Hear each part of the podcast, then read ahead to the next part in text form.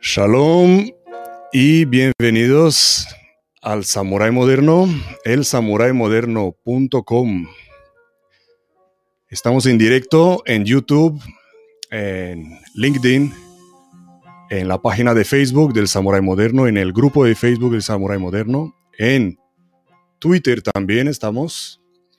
Así que aprovechar esos segundos para compartir esta entrevista con todos los amigos que pensáis que les va a gustar. Eh, saludamos también a los que nos escuchan el podcast, la versión audio del programa. Y vamos adelante. Hoy tenemos una invitada muy especial, una pionera en el, en el sector, según habéis leído la descripción. Y sin darle más rodeos, vamos a traer aquí enfrente a Maika Mauricio. Hola Maika, buenas tardes. Buenas tardes, Salim. Muchas gracias por invitarme a tu programa. Y buenas tardes a todos. Gracias, gracias por aceptar. ¿De dónde nos hablas? Desde Madrid. Desde Madrid. ¿Y qué tal? ¿Empezó a hacer frío en Madrid o, aún no? La verdad es que, aunque hace sol, hace bastante frío y pronostican que va a empeorar. Esperemos que no llegue a ser como en enero, la verdad. Sí, esperemos que sea la última, ¿no? Antes de la primavera. La última ola de frío. Además viene coincidiendo con la primavera. Justamente el, de semana que viene y es cuando dan nevadas, pero esperamos que, se quede en esperar simplemente. Sí, sí, sí. Eh, Maika, cuéntame un poquito, un poquito sobre ti. ¿Qué haces actualmente? Bueno, actualmente trabajo como supervisora de seguridad en un hotel de gran lujo. Em, lo, hemos, lo acabamos de abrir y... Pues, ¿Hay hoteles abiertos en esta temporada?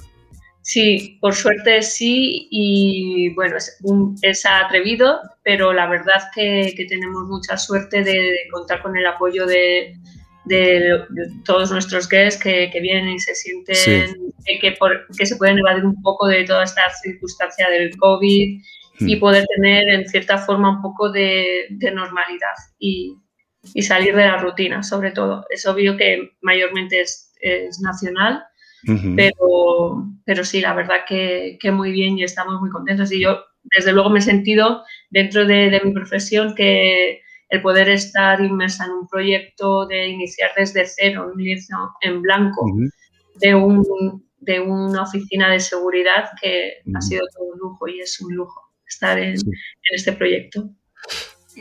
¿Cómo has pasado la pandemia? Bueno, pues la pandemia empezó con incredulidad. Justamente acababa de, cambiar de proyecto eh, con mucha ilusión por este nuevo y llevaba apenas unos días cuando de repente se fueron desencadenando todos los acontecimientos y, un poco de incredulidad como eh, realmente mentalmente te preparas de que pueda haber un conflicto bélico, eh, muchas circunstancias ¿no? que, ya habían pasado anteriormente y no hace tanto tiempo en, la historia mm. eh, durante el siglo XX, pero no piensas que una pandemia, una enfermedad vaya a atacar de esta manera tan global y tan que con el tiempo se ha ido demostrando que, no la tenemos para nada controlada y en el tiempo se, se sigue prorrogando, no tenemos ningún control, con lo cual ya al final es he pasado de la incredulidad a la aceptación y a, aceptar que hay que vivir con esto y con las circunstancias, pero incredulidad de vivir unos momentos tan extraños. Pero adelante con optimismo, ¿no? Sí, sí. Eh, aceptación es lo que hay y, ya está. Sí, sí. ¿Cuándo empezó todo, Maika? ¿Cómo entraste eh, en el mundo de la seguridad? Pues mi, mi entrada fue vocacional completamente. Eh, con 13 años, bueno, yo vengo de una familia humilde, entonces eh, a mí con 13 años, que era cuando acabas la EGB, mi madre me dijo, yo estudios universitarios no te voy a poder pagar, así que eliges, estudias BU o estudias FP, pero que sepas que eh, tu, tu, vida académica te la vas a tener que solventar. Entonces, bueno, con 13 años me, me, puse realmente a ver que realmente lo que, que, lo que yo quería hacer, que era realmente ayudar a la sociedad y fue vocacional, por vocación de servicio, como cualquiera que estemos en nuestra profesión. Y, y, lo que yo quería ser era militar. Así que llamé a uno de mis familiares. Yo no tenía, en eso estamos hablando del año 87, no tenía absolutamente ni idea de que las mujeres no podíamos entrar en las fuerzas y cuerpos de seguridad del Estado, tampoco en las Fuerzas Armadas. Eh, Así que empecé desde, desde cero, con 13 años, llamé a este familiar, que era policía municipal, y me dijo, mira, estas son las circunstancias, como mucho podrás ser policía municipal y tendrás que estudiar el bachillerato y tal. Así se quedó la cosa, me puse a estudiar bachillerato pensando que a lo máximo que podría aspirar era a policía municipal, que no era algo que realmente, con todos mis respetos, que me, entusiasmara, pero dentro del sector. Pero cuando cumplí los 18 años, eh, entre comillas, tuve la suerte de que fue cuando justamente dejaron, comenzar, dejaron que las mujeres se incorporaran al ejército.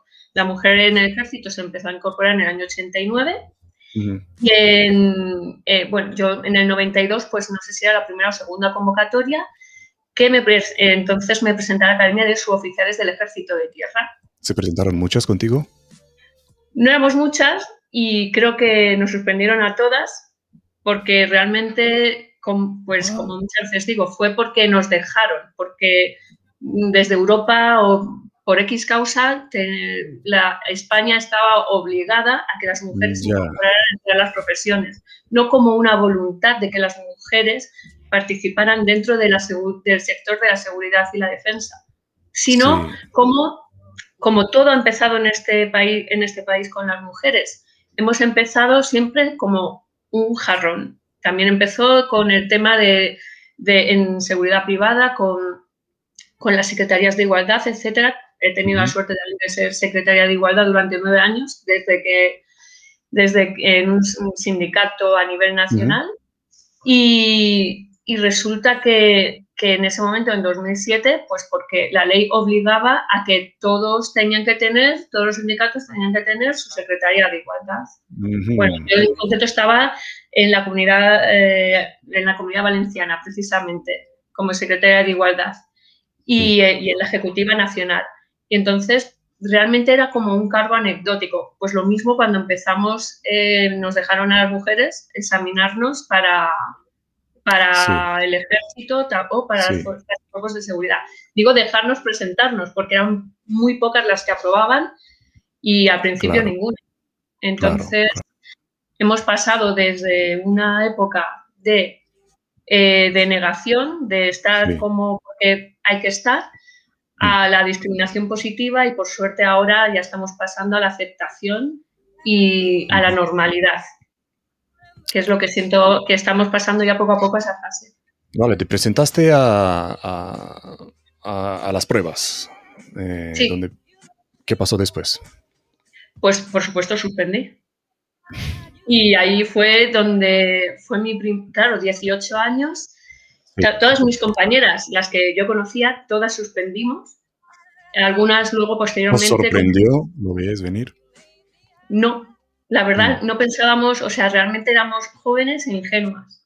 Realmente pensábamos que estaban, las pruebas estaban para que aprobáramos, pero todas suspendimos en, las flexiones, precisamente, que era lo más objetivo, donde ah, has levantado un poco la barbilla, un poquito el culo, ya no ah, vale.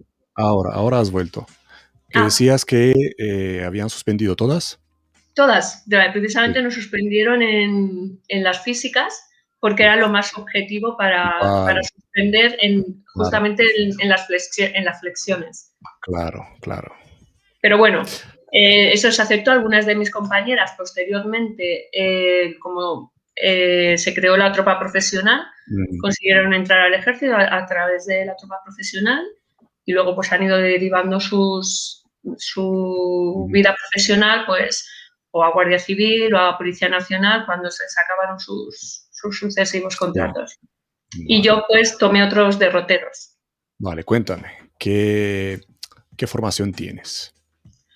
Pues en aquella época eh, empecé a estudiar psicología y posteriormente derecho, pero obviamente, como he comentado anteriormente, no podíamos, eh, no, o sea, no podía estudiar algo que, para el cual no tenía vocación.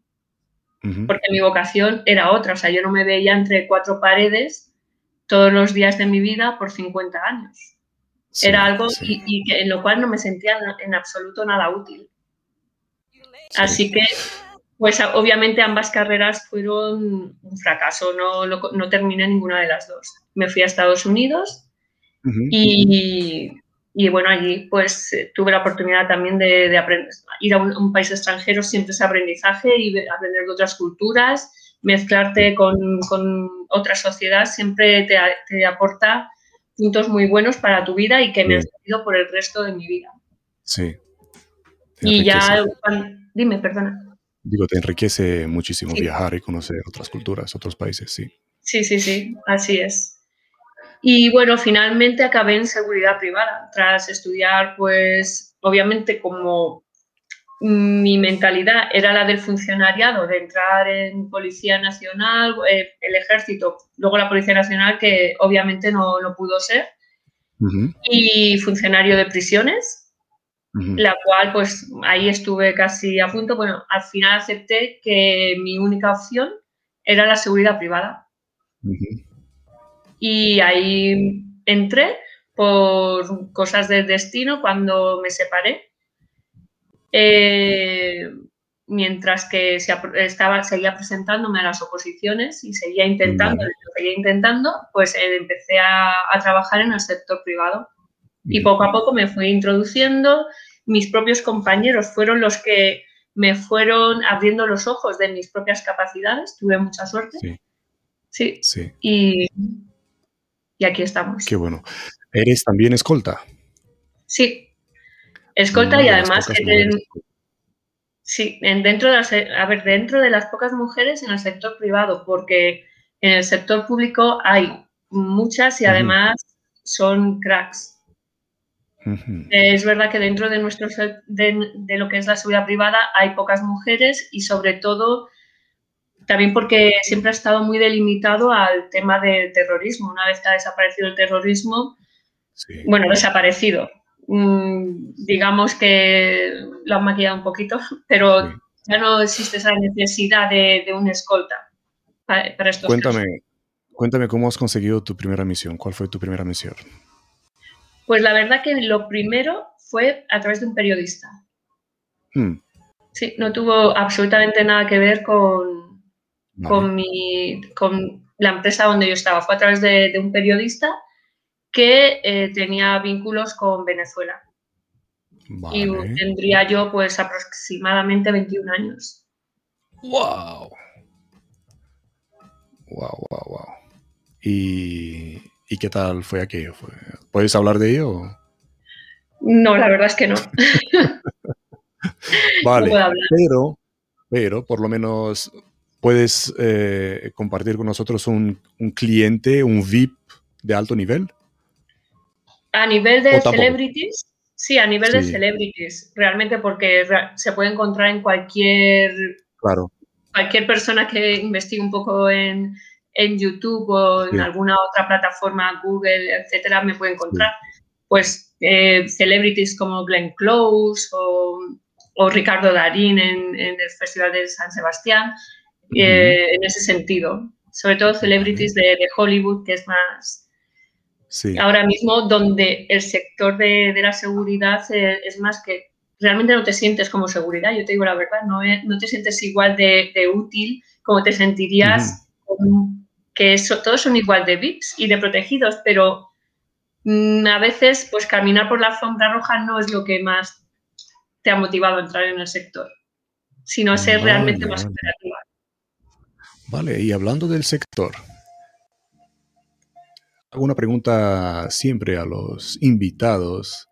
Eh, ¿Cómo es trabajar con las mujeres? Pues te pregunto a ti como mujer, ¿cómo es trabajar con las mujeres en ese sector? Pues durante muchos años ha sido muy difícil. Al principio fue muy, muy difícil porque mm, no, es una, no, creo que sea una cuestión de mujeres, sino una cuestión de a lo mejor la mentalidad en España, tanto de hombres como mujeres, que solamente nos quedamos con la parte superficial de, otra persona, ¿no? Yo tengo que reconocer que mm, me valoran mucho a mi alrededor. Tengo la suerte de tener muchos compañeros y compañeras que me valoran, que, realmente mm, para muchos proyectos mm, me han buscado. No he sido yo la que me he presentado voluntaria, sino que me han buscado pues porque les gusta como trabajo, por mis cualidades, etcétera. Entonces se quedan en esa parte superficial y, siempre es como el, pequeño eh, echarte en cara de es que tú mira lo que estás haciendo, pero mm, solamente ver la parte superficial cuando detrás hay mucho esfuerzo, implica el trabajar todos los días, el no tener horarios, el 24/7 se quedan en lo superficial en ahora que te están eh, haciendo una entrevista para hablar un poco de tu trayectoria. Mm, para llegar al día a esta entrevista hay muchos años detrás de trabajo. Y hablando del otro bando, ¿cómo te tratan los hombres? En, ese bando, en ese bando tengo, como te he comentado al principio, los primeros que, que me ayudaron, que me enseñaron, fueron hombres. Realmente es casi durante todo el transcurso de mi trayectoria hasta hace pocos años, he estado yo sola entre hombres, siendo yo la única mujer. Y, y si han sido yo los que me han empujado, me han, me han, dicho, tienes que seguir, tienes que subir un escalón más, sigues eh, preparándote. Eh, Maika, es que tú vales para esto, o sea, realmente son los que me han empujado. También, cuando he ido mejorando, me he ido encontrando con el otro tipo de profesional, la persona que de una mentalidad arcaica que te dice al entrar a una reunión, tú te callas y tomas notas. O sea, has estudiado dirección de seguridad, eres directora de seguridad para ir a una reunión y tomar notas y no poder abrir tu boca ni tener un criterio propio. De esos también hay, pero por suerte ese tipo de, em, de personas van siendo eh, van desapareciendo, van surgiendo nuevos eh, profesionales con muchas ideas, hombres y mujeres y muy, muy cualificados, que por suerte van eclipsando a este tipo de personajes, porque no sé si llegar a llamarlos profesionales, pero por desgracia me, he coincidido con un par de ellos. Sí, sí, y pues hablamos de eh, encontramos lo que, eh, lo que hablábamos en otras entrevistas, encontramos pues el arrogancia, ego, orgullo, muchas cosas de por medio que no les dejan. Yo creo que es inseguridad. Y, no, y no, es por, no es porque piensen que las mujeres vamos a quitarles ningún puesto ni nada. No, no es por eso, porque las mujeres somos exactamente igual que los hombres y los hombres igual que las mujeres y al final nos compensamos. Es inseguridad a lo desconocido. Es que tú a un hombre le ves venir porque eres hombre y tienes eh, un mayor conocimiento de sus de, cómo va a reaccionar, ¿no? de sus reacciones, de cómo va a desenvolverse en el trabajo, pero con nosotras no. Al, no tener este, este, tipo de personas, ese, mm, esa falta de empatía, no pueden saber que nosotras o una profesional mujer en la seguridad solamente quiere trabajar y poner en práctica todo lo que le ha llevado a este sector, que es por vocación. ¿Y, cómo ves ahora tu trabajo? Eh, ¿Qué dificultades encuentras ahora comparándolo con tu juventud? Dificultades. ¿Y hay alguno? Para mí, la dificultad es, no, es, no es una dificultad, realmente es un anhelo el que tengo y es el de haber nacido 10 años más tarde. Algo que no voy a poder cambiar de ninguna manera, que es obvio, porque hubiera podido disfrutar más de mi trabajo si no hubiera pasado esa década de los 90 en un limbo, sin saber qué hacer con mi vida, porque ni en un sector ni en el otro tenía cabida. Sí, sí, sí, interesante, interesante. Eh, ¿Cómo te ha afectado la vida privada, Maika? La vida privada. La vida privada en este sector es complicada. Como sabrás, no tienes horarios, es 24/7, mm, el teléfono está siempre ahí, no puedes estar muchas horas desvinculado porque luego lo visitas y es, justamente por ley de Murphy, has estado mm. dos, tres horas que no lo has visto, ahí es cuando va a venir el, correo, el mensaje, la llamada y no por mm. que tenías que tener una respuesta inmediata. Eh, en este sentido, la vida personal eh, solamente puedes coincidir con personas que puedan entenderte, que estén dentro de este sector. Alguien, por ejemplo, una persona que trabaje en un supermercado, eh, con todos mis respetos, o sea, pero tienen sus horarios y salen de su tienda y salen y se desvinculan totalmente y tienen el lujo de poder hacer eso pero nosotros en nuestro sector no es así.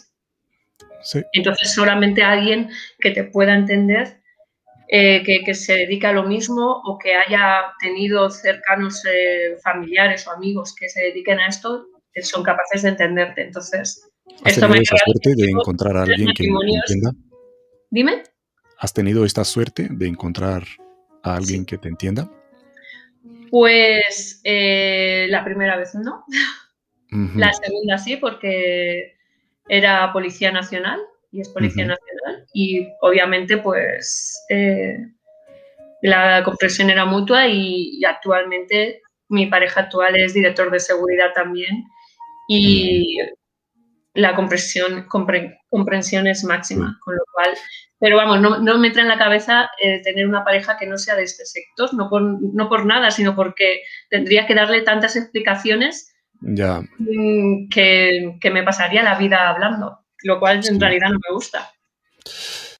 Me imagino lo, difícil que te, que te ha sido. Eh, ¿Cómo ahora, después de haberlo hecho, cómo crees que deben resaltar las mujeres en el, en el sector para conseguir trabajo? Pues mira, algo que actualmente me encanta de lo que estoy viviendo es el Foro Internacional de la Mujer, que se ha creado recientemente y, veo que es un, proyecto que a mí personalmente lo, veo y me ilusiona porque veo que son todo mujeres de diferentes sectores de, la seguridad, en el plano directivo, en el plano de la inteligencia, eh, en, muy integral. Y gente más joven, gente más mayor, con mucha experiencia.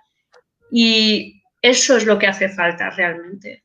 Ese tipo de sinergias. Vale, vale. Eh, pues no, no, rivalidades, no, no, para nada. O sea, es que es el poner cada uno su granito de arena. Y veo que hay, es tan completo el panorama que, el puzzle que están organizando, que es ilusionante. Sí, da mucho gusto ver que que, que, el, que, el, sector esté unido y mencionamos aquí, ya que has mencionado tú, el, el Foro de la Mujer, a, Luis Martínez Gavilán, que hemos entrevistado hace muy poco y hemos hablado mucho de, del foro.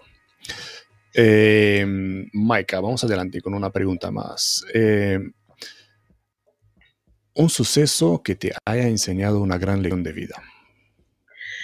Bueno, eh, en este aspecto en lo mm. profesional no haya nada que me haya marcado más allá de lo que es estrictamente profesional, porque tenemos una profesión que es peculiar en la cual cada día te puede surgir un imprevisto que lo puedes considerar eh, especial o excepcional, con lo cual yo hace mucho tiempo que mm, vivo con tanta normalidad el, día a día dentro de mi sector que realmente no me, no me parece que me, que me, marque, sino que aporto. Pero en el tema personal, sí, ¿no? Eh, digamos, como te he comentado, en el plano personal yo fui víctima de violencia de género o violencia familiar hace, eh, con, con, mi primer marido y, eso obviamente me marcó, pero para saber hasta dónde era capaz y de lo que era capaz y poder sacar el lado positivo de, de esas circunstancias. Eh, a mí esas vivencias, por un lado, me, me enseñaron a ser más humilde porque nadie se hubiera imaginado que me estaba pasando lo que me pasaba. Yo no me lo aceptaba porque siempre piensas que, que, vas a, que son cosas en las que puedes salir por ti misma o que sales cuando quieres, etcétera, pero la realidad es que, eh, es que no. Al final eh, te ves inmersa en un, tipo de situación que, no ves salida y, y, ahí te encuentras. Y es lo que más me ha enseñado en la vida. Es donde más he tenido la oportunidad de conocerme a mí misma. Mm, vale, y claro, esto me lleva tus límites, claro. Me lleva a la siguiente pregunta. ¿Uno de tus mayores errores del que hayas aprendido? De mis errores. Pues la verdad, de mis errores... Mm, es que realmente los errores yo no los considero errores. Porque para mí son oportunidades para aprender. Entonces, es que el error es una palabra tan negativa. Sí. Para mí es una oportunidad. Te equivocas y tienes la suerte de equivocarte para poder asumir que, que había otras opciones y que incluso opciones que eran infinitamente mejores que si no fuera gracias a ese error no hubieras visto. ¿Cuándo fue que te preguntaste qué hago yo aquí? Pues precisamente en esa relación que he comentado anteriormente. Ahí es cuando mm, las personas no podemos cambiar, ni las que son mejores ni las que son peores. En general, nadie podemos cambiar y ahí llega un momento en la vida en que estás en unas circunstancias y dices, pero ¿qué narices hago? ¿Qué estoy haciendo aquí? Esto, esta no es la vida que yo tenía planeada. Yo tenía unos proyectos, yo tenía unas ilusiones. Y sí, en esos cuando llega ese momento es cuando hay que pasar a la acción. Hay que pasar, hay que pasar ese punto. Hay que aprovecharlo. Vale, vale, vale. Eh, vamos de vuelta a la vida profesional. Eh, en tu trabajo, ¿qué tan lejos has visto españoles? Lejos pues de casa, me refiero. Sí, yo realmente he tenido la suerte de, tengo la suerte de contar con su amistad y además de que, de que haya sido jefe mío, es Carlos Martínez. Mm. Él es el, CEO de, Master Security, la empresa para la que he trabajado como escolta. Y desde luego para mí es un ejemplo a, seguir como trabajador, como empresario, como persona de, de proyección y que es una persona firme en sus convicciones y con valores que realmente para mí ha sido un orgullo trabajar para él y además contar con su amistad. Vale, vale.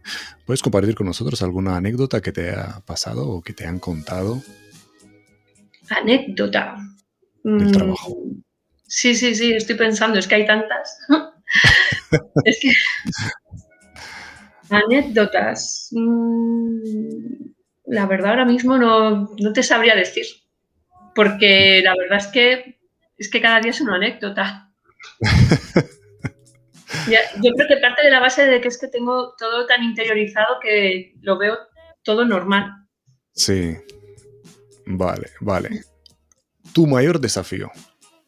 Mi mayor desafío.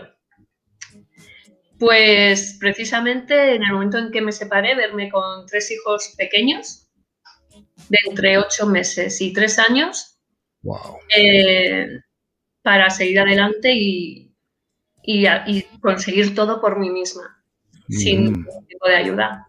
Totalmente. Aquel, momento fue decisivo, ¿eh? fue algo que te marcó muchísimo. Sí, sí, sí. Determinante. Pero gracias a, eso estoy hoy aquí. ¿Qué te enorgullece de tu vida profesional? De mi vida, pues realmente las personas que me rodean en ese sentido lo tengo clarísimo.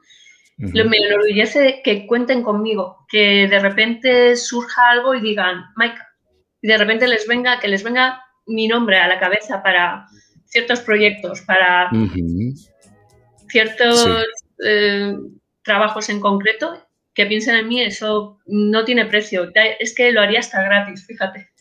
porque no es el salario emocional, que no hay nada que lo pague. Pues vamos a, vamos a, aprovecharlo al máximo. Y Maika, algunos consejos, algunos consejos de alguien como tú vendrían muy bien. Y vamos a aprovechar, ¿qué dirías tú a los que entran en ese sector, a las mujeres que entran en el sector? Eh, ¿Qué consejo les darías? Sobre todo que, tengan paciencia, que no lo van a saber todo nada más, nada más empezar. Que escuchen, que analicen, que absorban todo lo que puedan de, todo y de todos, que absorban absolutamente todo. Porque para tener experiencia primero hay que llenarse de vivencias. Si no viven, no van a poder tener experiencia ni aportar. Entonces, eso es lo más importante. La titulitis está muy bien, la teoría está fenomenal, pero a la hora de la práctica, el trabajar en equipo, trabajar con, personas que, que, te ayudan, que tú ayudas, que eres el granito de arena que forma parte del engranaje y de todo ese eh, tienen que vivirlo y aprender de todos, de cualquier situación de, en general que se les pueda suceder, van a poder sacar algo que en el futuro seguro les va a servir. Sí, sí, sí. ¿Qué y crees que, nunca dejen de formarse, Alim, que nunca dejen de formarse, nunca, jamás. Muy bien, muy bien. Eh, todos me dicen lo mismo, todos los entrevistados. No dejar de formarse, siempre eh, hacer algún curso, siempre aprender. Sí, yo me he decantado mucho, Alim, por, aparte del tema de, la de seguridad, investigación, inteligencia, bueno, soy detective privado también, el tema de las tecnologías y la ciberseguridad, ¿vale? Temas informáticos. Eh, hay que aceptar hoy en día que la seguridad no es sentarte detrás de una mesa o, o pegarte un plantón o sentarte con un coche delante de un investigado. No se trata de eso, sino que va mucho más allá y se trata de esto, de una pantalla de ordenador, se trata del crimen organizado a través de las redes, se trata de la deep web, se trata de, que, si, de que en cualquier trabajo mínimo manejan cuatro o cinco herramientas informáticas de diferentes categorías, desde un control de accesos, que parece, dicho así, muy sencillo, hasta un CCTV, mm, muchas herramientas que, sobre todo en el tema tecnológico, que se preparen, que, vayan introduciéndose en todos los sistemas que, conforman la seguridad y la investigación. Sí, sí, eso es un tema de futuro, la ciberseguridad. Y, mm. sí. ¿Qué crees que no están haciendo bien entonces? Ahora mismo. Yo creo que es la pasividad en general. ¿Qué no estamos haciendo bien? Mm. Yo creo que somos en general un poco pasivos. No hablamos mucho y hacemos poco. Ahora veo más movimiento, ya te he comentado lo del Foro Internacional de la Mujer, el tema de Sedespo, veo estas iniciativas y me emocionan porque veo que, se mueven. Desde Adispo, por ejemplo, eh, son siempre han sido y son muy, muy, muy activos.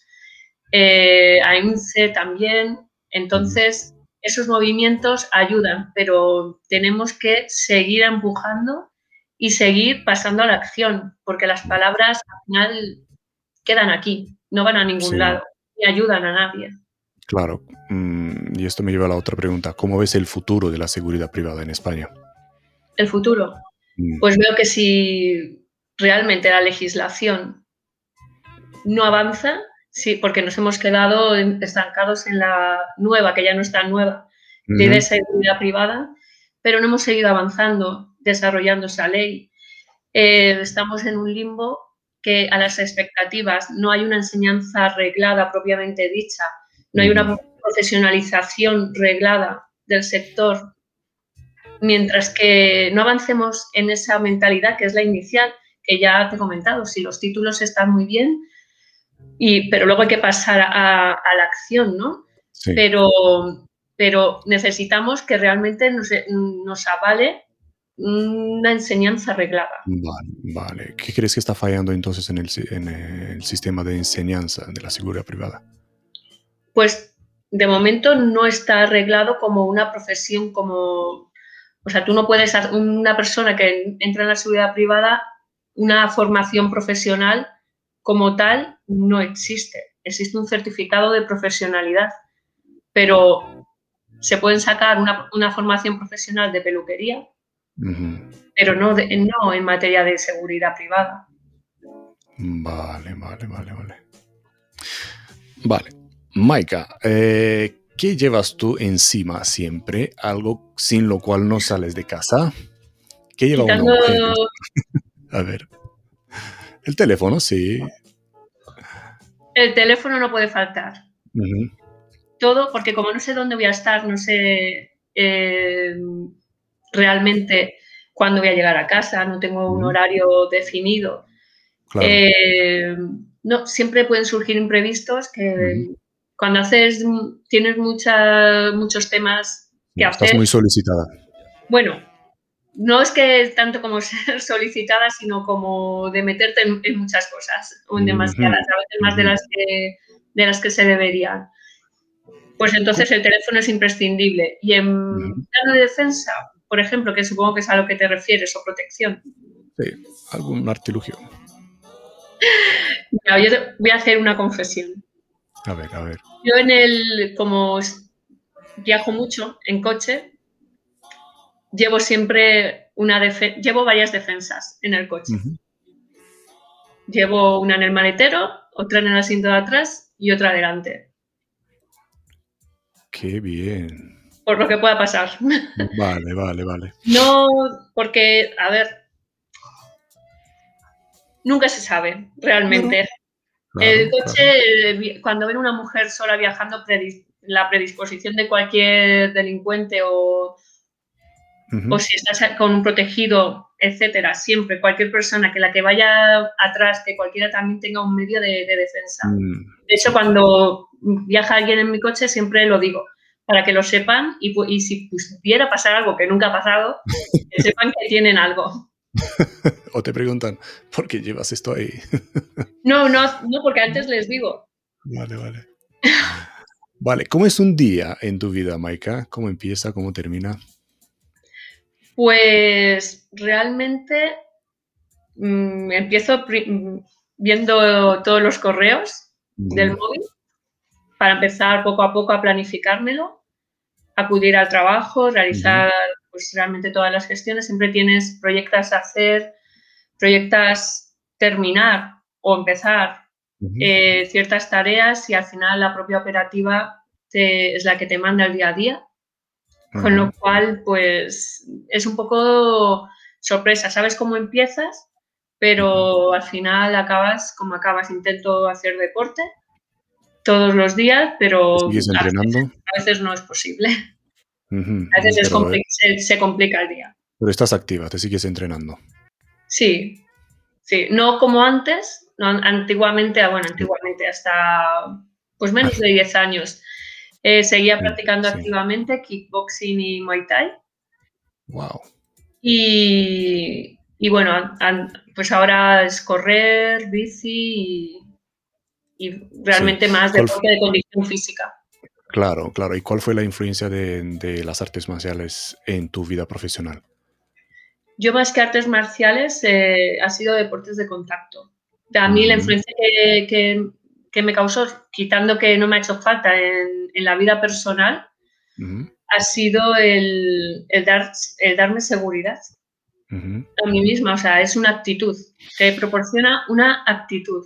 Eh, cuando tú te encuentras con una persona que tiene alguna predisposición agresiva hacia ti, tu actitud hacia, esa, hacia ella va a hacer que se llegue o no se llegue a tener contacto. Entonces, ¿Cómo se nota tu formación en psicología? Estábamos haciendo mucha psicología aquí. Es que realmente es lo, más importante. Lo más y además es algo que yo siempre he dicho. Si tienes que llegar a las manos, es porque todo lo demás, todo lo anterior lo has hecho mal. Y si tienes que llegar a las armas, hablando de eso, eh, ¿qué, ¿cuál es tu arma preferida? Pues a mí me gusta la Glock 19, si pudiera elegir un arma. La preferida de todos. Sí, la verdad soy, predecible. Qué bueno. Em, ¿Qué más? ¿Qué más? Te quiero preguntar, estás en las redes sociales, eh, analista de inteligencia, he visto, ¿crees que eh, las redes son necesarias para, nosotros, para los que estemos activos en el sector? Totalmente. Gracias a, las redes se, ha empezado, se han empezado a crear sinergias dentro del sector y a poner en común muchos proyectos, muchas ideas, a no pensar que estás solo, ¿no? Que, lo que tú piensas, eh, tú solamente eres la única persona que piensa lo mismo, ¿no? Te das cuenta de que, está, que hay una persona en Galicia que piensa exactamente lo mismo que tú, que hay otra persona en Alicante, que hay otra persona en el País Vasco, en Barcelona, y que todos coincidimos y que pensamos igual y entre todos podemos dar un, un empujón. Qué bueno, sí, hay que conectar, hay que agrandar la comunidad. A mí las redes sociales eh, considero que son súper importantes para cualquier sector, pero para nosotros, que siempre ha sido un sector inconexo y con poca unión, eh, las redes sociales nos están ayudando eh, en este sentido muchísimo. las redes sociales nos ayudan. ¿El tamaño corporal nos ayuda? ¿Importa? Pues yo tuviera, antes de tener hijos, te hubiera dicho que sí pero cuando un niño de 8 años te hace una proyección, entonces... Mm, es diferente, ya, ya te lo planteas. Yo antes mm. siempre he pensado que sí, porque por el tema de, la disuasión, de la corpulencia. Pero en el momento en que un hijo mío me hizo una proyección eh, de judo, pues me lo pensé y recapacité y realmente creo que no, que no importa, que importa más la técnica y sobre todo lo que tienes. La cabeza, el músculo más importante, ¿no? Sí. Qué bueno, qué bueno, Maika. Em, ¿Algunos libros que recomiendas, algunas aplicaciones que usas, algo que te gustaría compartir?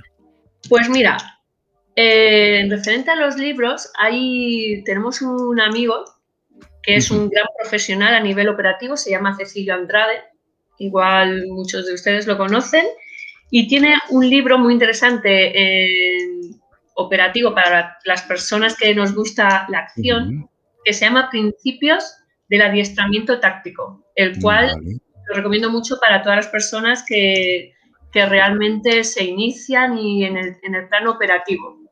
¿Podríamos poner el enlace al libro en los comentarios o en la descripción del vídeo? Sí, sí, sí. Vale. Él ahora mismo está en Sudamérica con un proyecto personal y realmente es eh, uno de los ejemplos como profesional español que haya llegado muy lejos. Además del que he comentado, está este, este gran profesional que es Cecilio Andrade. Eh, luego, en tema de inteligencia o investigación, de hecho, tengo, por ejemplo, aquí este libro. Es Investigación Privada, Teoría y Práctica de David Magín. Espera que te voy a poner aquí en pantalla completa. Vale. Lo sacó en Navidades.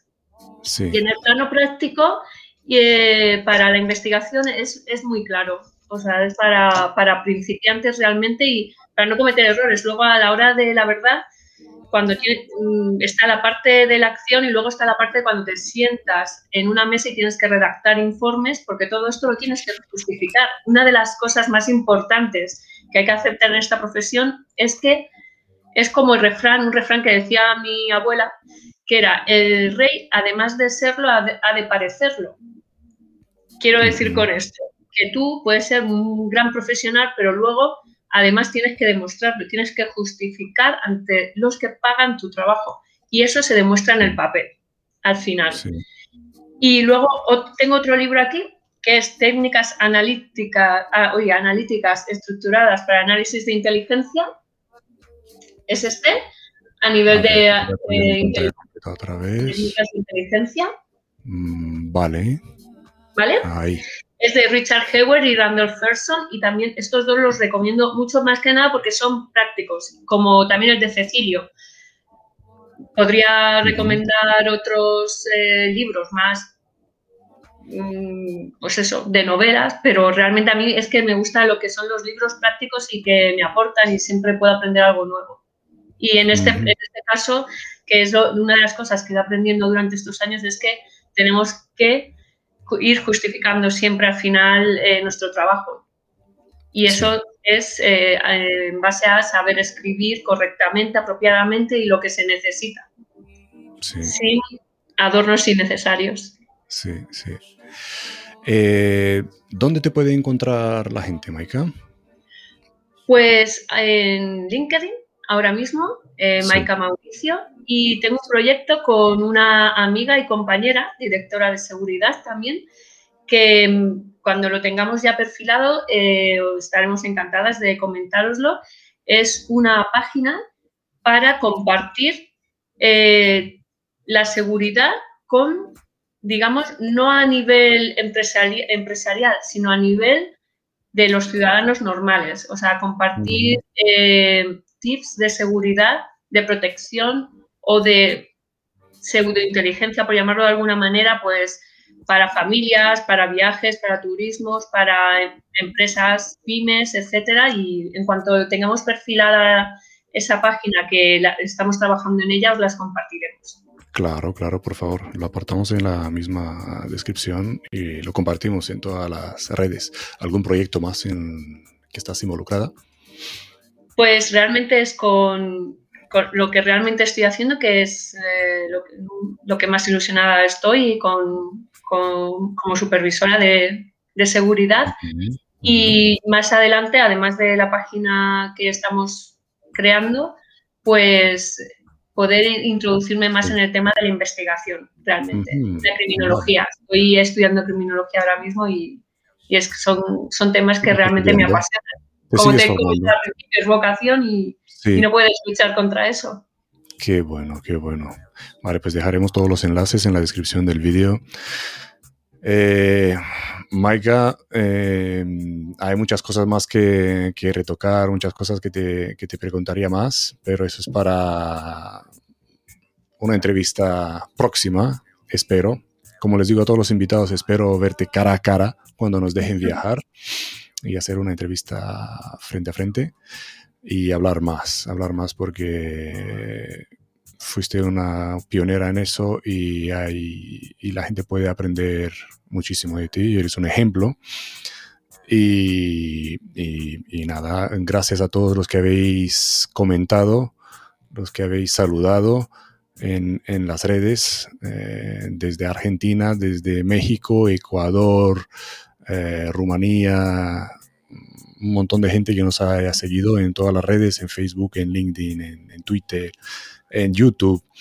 Eh, muchísimas gracias a todos. Em, si queréis saber más de Maika, tenéis en la descripción del vídeo, de la entrevista, eh, enlace a sus redes eh, para contactarla. Maika, muchísimas gracias otra vez. Gracias por todo.